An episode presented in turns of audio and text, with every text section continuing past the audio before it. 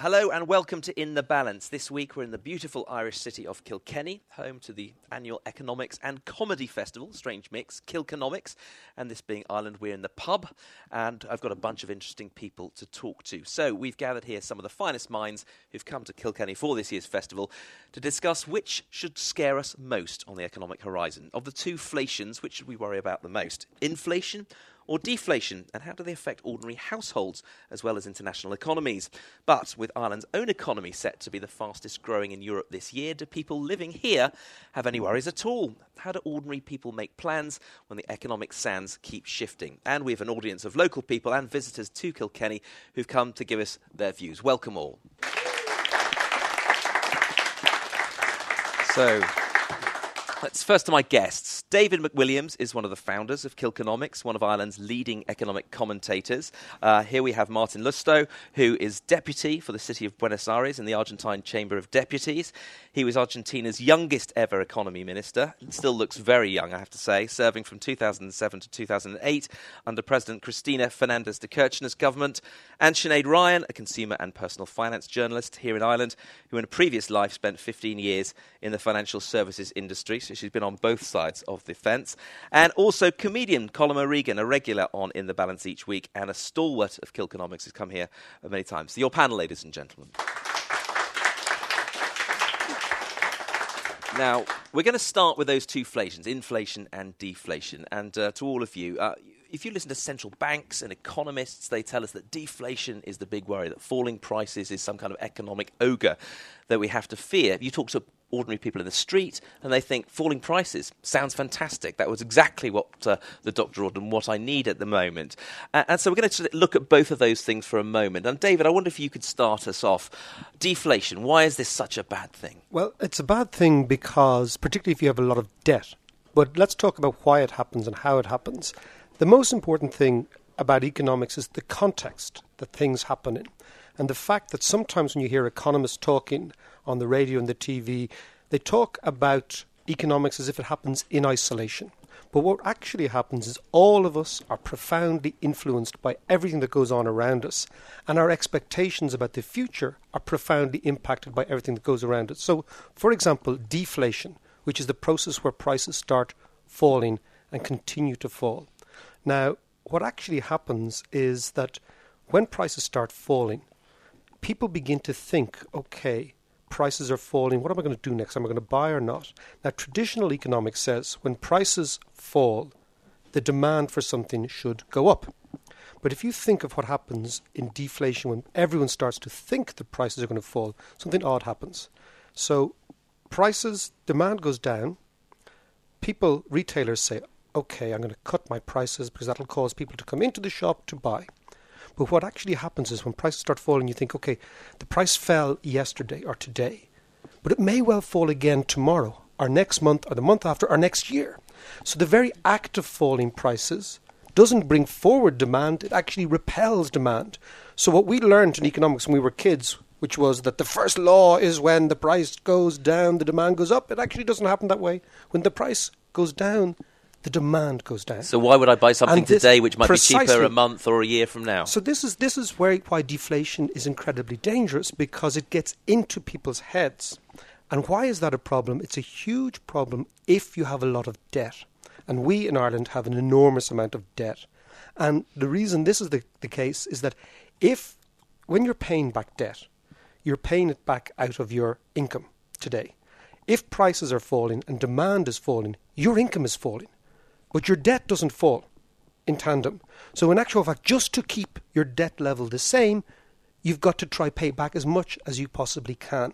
And what happens then is you end up in a strange situation, which happened in the Great Depression in the United States, happened here to an extent, and could well happen around the European Union, is that the guy who actually tries to pay back debt fastest ends up going into debt quickest.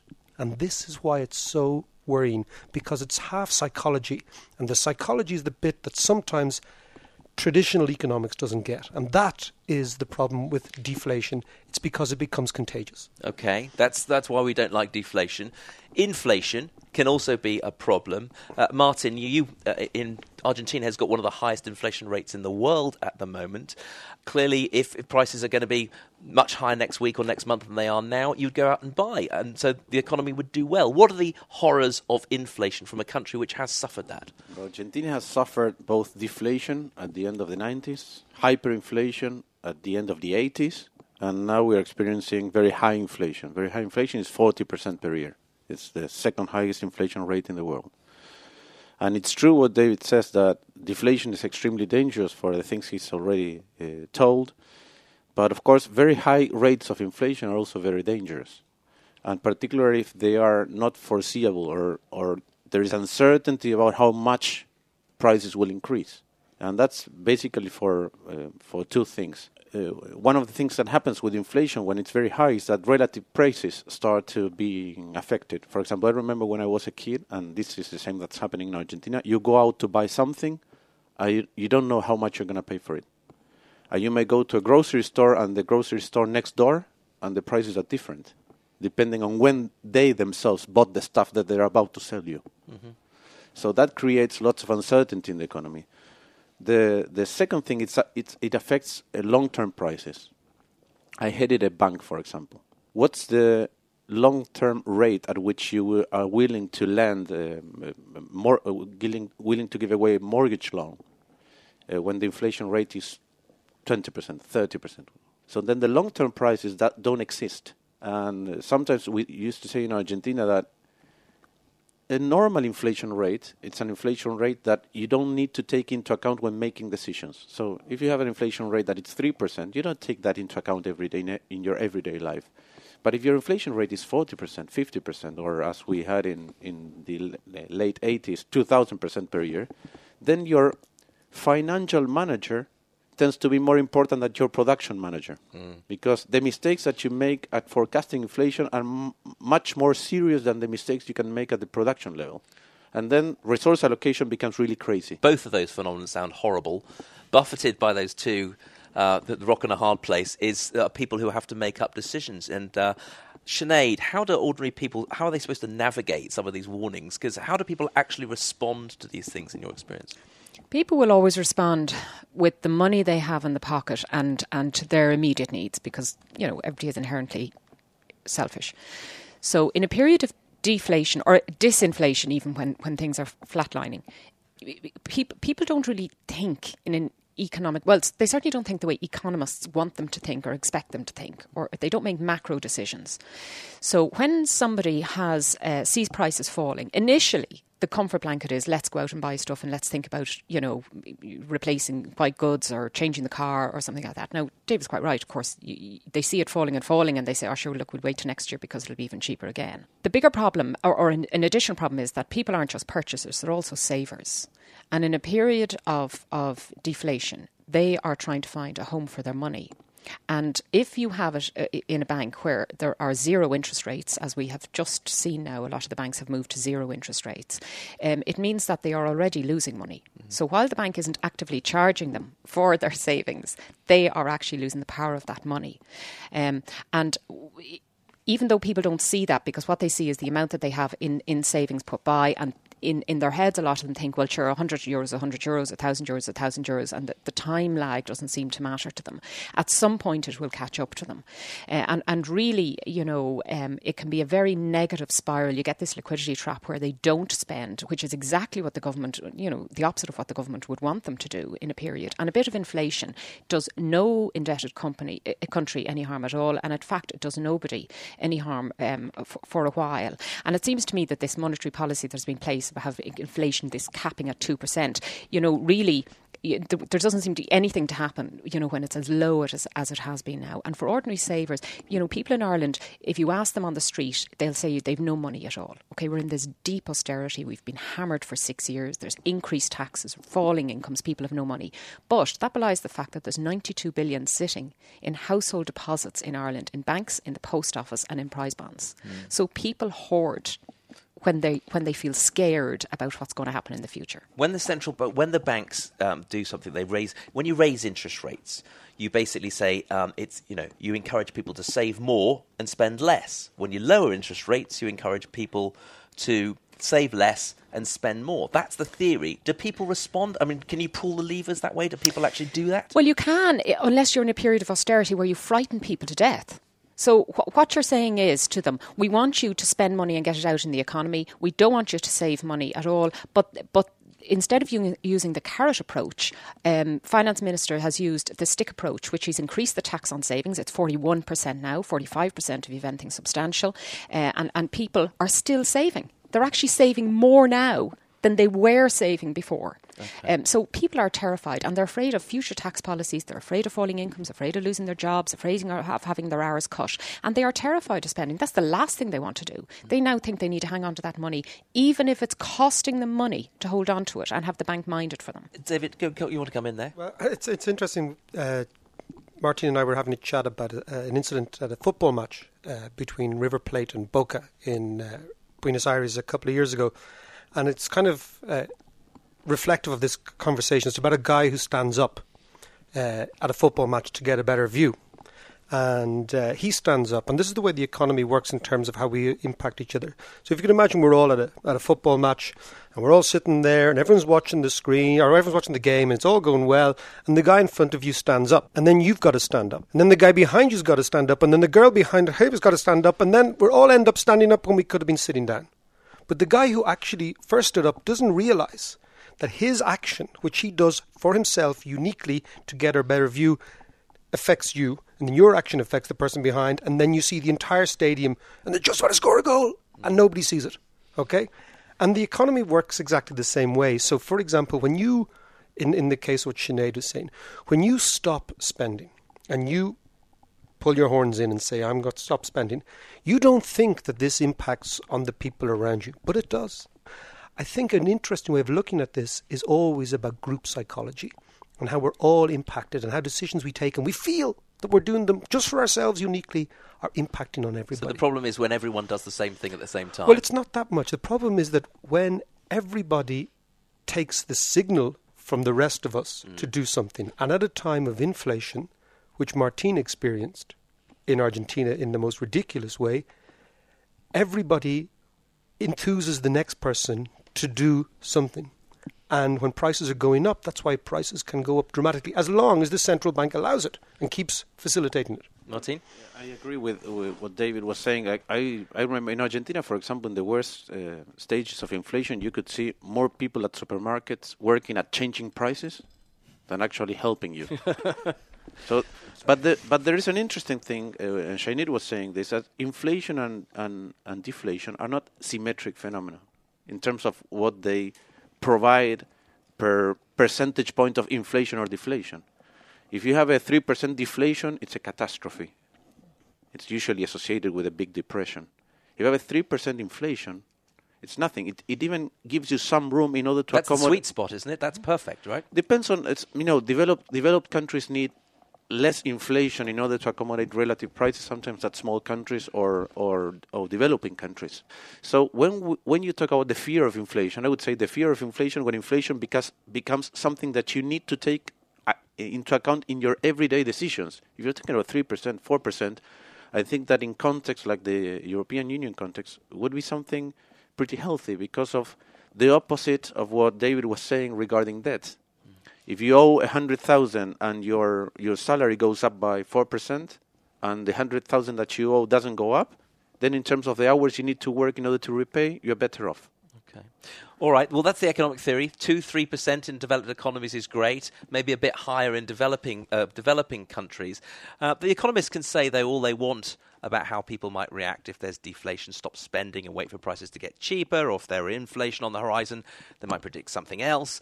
But there's no accounting for human behaviour, and people don't often follow the economic rules. Sinead, I'm going to come back to you on this. But I want to get the thoughts now of Colm O'Regans. He's a great people watcher, and he's been having a think about the unpredictability of human behaviour. Colm. In any programme about economics or boom and bust, it makes sense to quote someone from Iceland. It was the singer Björk who said, If you ever get close to a human and human behaviour, be ready, be ready to get confused. In a way, she has a point. Humans are funny. I get to watch them from on high. I mean, from a stage, not from the afterlife. I'm supposed to be telling jokes, but in parallel, I'm actually looking at their reactions. I've told an identical joke in the same room on consecutive nights. On the first night, it goes down a storm. On the second night, right in the middle, just before the punchline, someone gets up to go to the bathroom, and everybody watches them instead, misses the punchline, and the joke dies. More often than not, I can persuade them to behave the same way each night, except when there's a distraction, and even for bad jokes. We are now in a unique position in Ireland to compare two economic upswings. We've never had two booms so close together. Usually we've had stagnation, followed by recession, followed by a World Cup, and then more stagnation. But we're approaching another e- potential economic boom now, and everyone is determined not to repeat the mistakes of the last one. But while humans might not try to make the same mistake, there are advertisers trying to make sure the opposite happens. One thing to look out for is property market hyperbole. In the first boom, one of the growth industries was in manufacturing advertising hoardings for the outsides of building sites to persuade people to buy into the magic that was unfolding inside. There would be slogans that told you that living in a small, boxy apartment was somehow equivalent to what you'd find during Haussmann's renovation of Paris. A brand new style in gracious living, said one slogan. You know a property market has reached its zenith when you need to be gracious to qualify for an apartment or they would show you photographs of the kind of people who were likely to be your neighbours. A good looking man with hair flecked with grey putting on some cufflinks. Or a sensual woman eating asparagus suggestively, as if to suggest that each flat comes with a sexy neighbour, and if you bought the flat, so would you. Now that the property market has turned around, the advertising hoardings are back. Not in the same numbers yet, but I've seen a few so far. One says, Experience the extraordinary. But the apartments on the photographs look like normal apartments to me. Truly experiencing the extraordinary would be an apartment where you could dance on the ceiling like Lionel Richie. If I was designing property ads now, I'd have slogans like, Are you sure now? Remember what happened the last time? but maybe I'm too cynical. Anyway, what's wrong with making the same mistakes again? Since nearly all the mistakes have already been made, if you wanted to avoid all of them, you'd never do anything. In any given population, you'll have to have dreamers and forgetters, hoping that this time it's going to be different. As Bjork might say, but oh, to get involved in the exchange of human emotions is ever, ever so satisfying. Sinead, do people act rationally, do you think? Well, I have the dubious distinction of being a property writer uh, also, so um, I, You're part I'm, of the problem. I'm writing down all those adjectives now and, and, and going to use them later on. Um, well, look, no, Peter, people, of course, don't act rationally. They act like people. And people are inherently irrational because they make decisions for you know, all kinds of reasons, but primarily because it suits them at that time for themselves, or at most for their family. Uh, I mean, if they want to be altruistic and see the greater good, they give to charity. They certainly don't think about uh, things in an economic way. And, and for that reason, all the modelling that can be done about whether we should do this with inflation or this with deflation, people are probably sitting around, and I'm, I'm one of them, thinking, I'm a bit jealous of the 40% inflation rate in, in Argentina because that would do us no harm at all. Imagine being able to rock up to Germany and say, We've inflated our way out of this debt, just yeah. give it to us for a it's few like months. You've halved your mortgage. exactly. It'd be utterly fantastic. I mean, their credit card, that's what we get charged for our credit cards. I don't see any reason it can't work the other way around. Um, so so I, I have no hope, unfortunately, that that's going to happen. But uh, it would be great. And, you know, there is that sense for ordinary people that, well, what's wrong with that for a, for a while, you know? And, and I can see how how that would be okay. Mm, because the property prices have, you know, they obviously sank very far during the crisis, and yet I think they're up 20 something percent well, well, over to, the last well, year. Let's not get carried away now. They sank to normal. They sank to normal. okay. okay. Because we had been coming from this ridiculous situation which which made our square footage more expensive than Hong Kong, you know, and Tokyo and places like that. So they are sink, they sank to normal and they're and they're coming back up again, but only in certain pockets. So there's about eight postcodes mm. in the whole country where this is being experienced properly. So it's not so a it's, nationwide. And, and, it's not the B word. So can we stay away from that? This is not a bubble because it it, it predicates that there's easy flowing credit. That's the property you know, writer in you saying that. but it's not.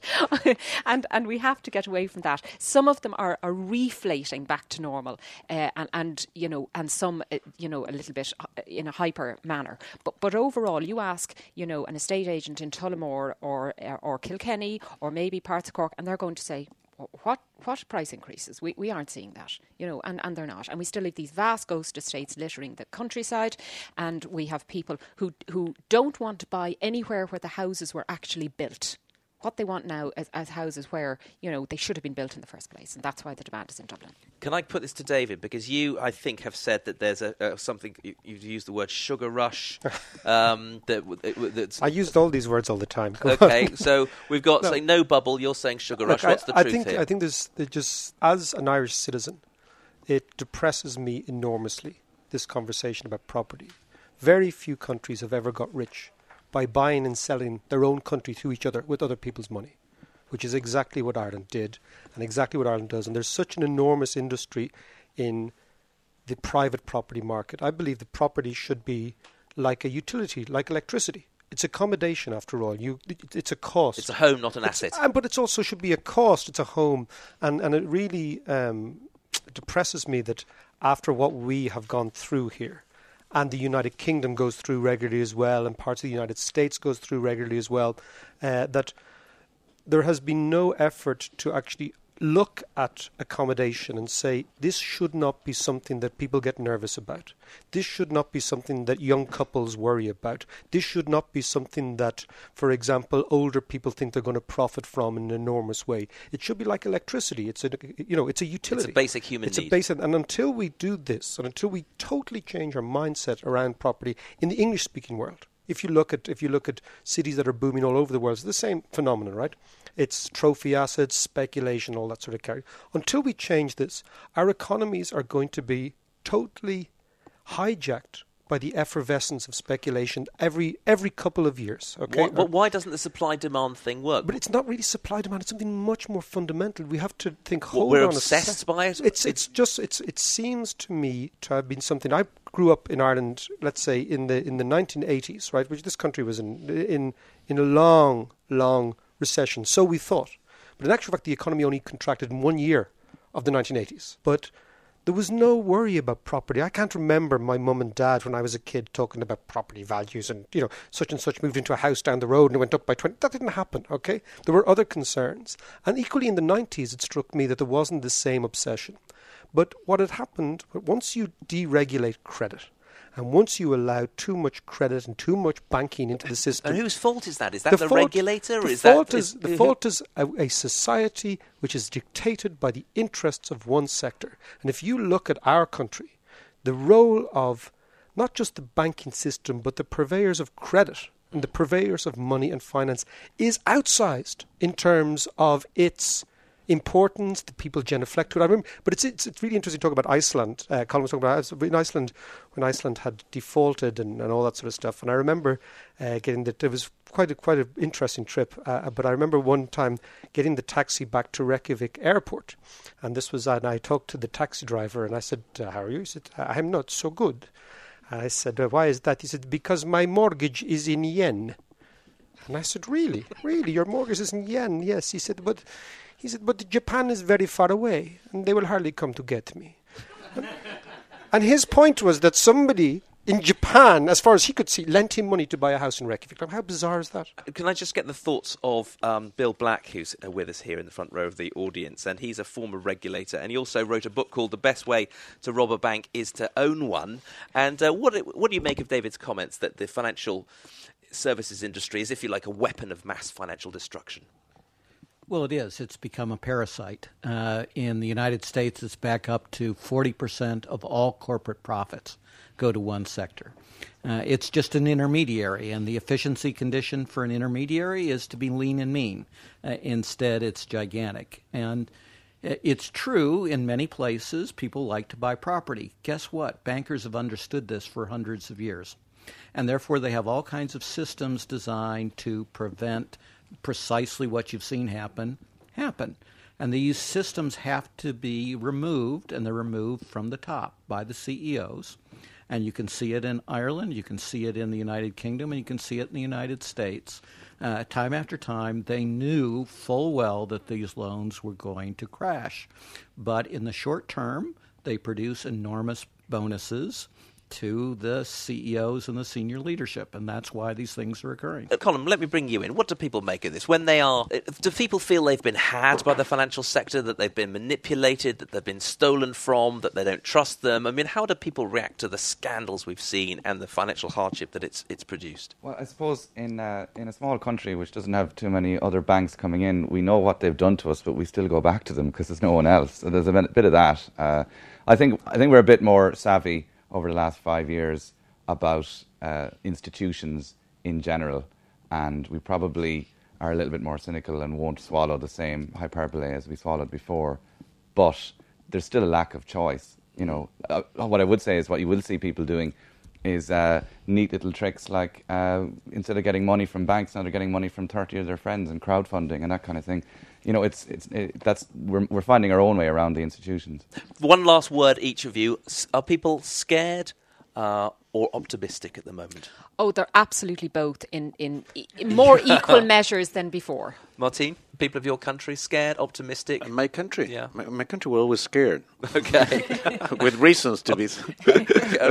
but no, but I think that people at the moment are concerned. I should, I'm not sure they're either optimistic or pessimistic. They're concerned. David, I one think word. people here are optimistic. Colm? Uh, we're just waiting for the next one, whatever that is. Okay, that's from me, Simon Jack, and my guest here at the Kilkenomics Festival in Kilkenny. Thanks to economist David McWilliams, one of the founders of Kilkenomics, Argentinian politician Martin Lousteau, deputy for the city of Buenos Aires, and Sinead Ryan, consumer and personal finance journalist here in Ireland. And of course, our comedian Colm O'Regan, who's now off to entertain the audience here at a series of shows over the weekend. If you've got views on our programme, then share them with us. Our email address is world.business at bbc.co.uk. If you've missed any programmes over the last 30 days or want to share them with your friends, you can download them from your favourite podcasting website. You'll find us with our sister programme, Business Daily. But from here in Kilkenny, thank you very much.